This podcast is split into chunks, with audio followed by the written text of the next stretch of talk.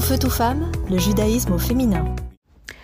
Savez-vous qui fut la première prophétesse de l'histoire juive? Je vous donne un indice. Elle était aussi la mère fondatrice du peuple juif. Vous l'avez deviné, il s'agit de notre matriarche Sarah. Tout d'abord, ce que je trouve intéressant, c'est le fait que Sarah changea de prénom trois fois au cours de sa vie, et que chacun de ces prénoms représente une étape de sa vie et dénote un aspect particulier de sa mission. Alors, avant de rentrer dans le vif du sujet, je vous invite à faire un petit détour et à découvrir un des berceaux de la civilisation au sein duquel Sarah a grandi. Nous sommes à peu près au IVe siècle avant l'ère chrétienne, dans la ville d'Ur-Kasdim. Aujourd'hui, ça se trouve pas loin de Bagdad en Irak. Alors, c'était un véritable oasis au beau milieu du désert. C'était une ville très cosmopolite, en plein cœur de la civilisation sumérienne, aux croyances polythéistes. On y retrouve d'ailleurs des temples, des idoles et aussi des tablettes aux inscriptions cunéiformes, l'une des plus anciennes formes d'écriture.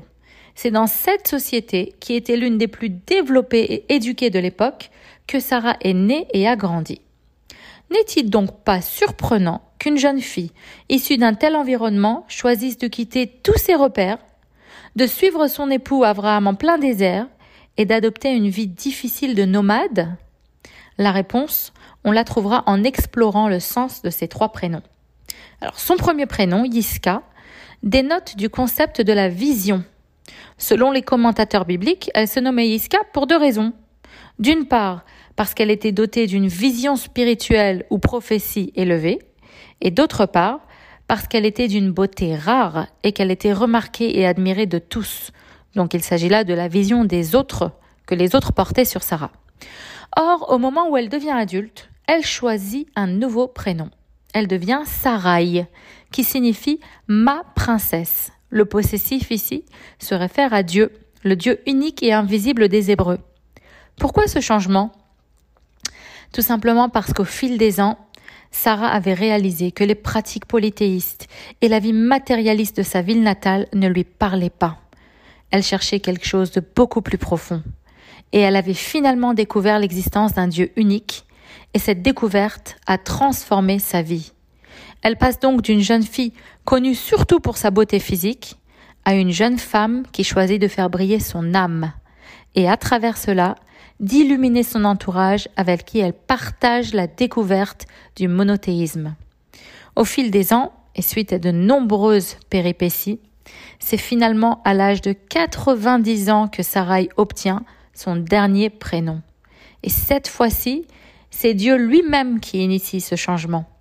Elle passe de Sarai avec la lettre Yud hébraïque qui indique le possessif à Sarah avec la lettre He qui ne s'entend pas, qui est plus générale. Elle passe donc d'être la princesse de Dieu à la princesse du monde. Elle est dorénavant prête pour la prochaine étape de sa vie.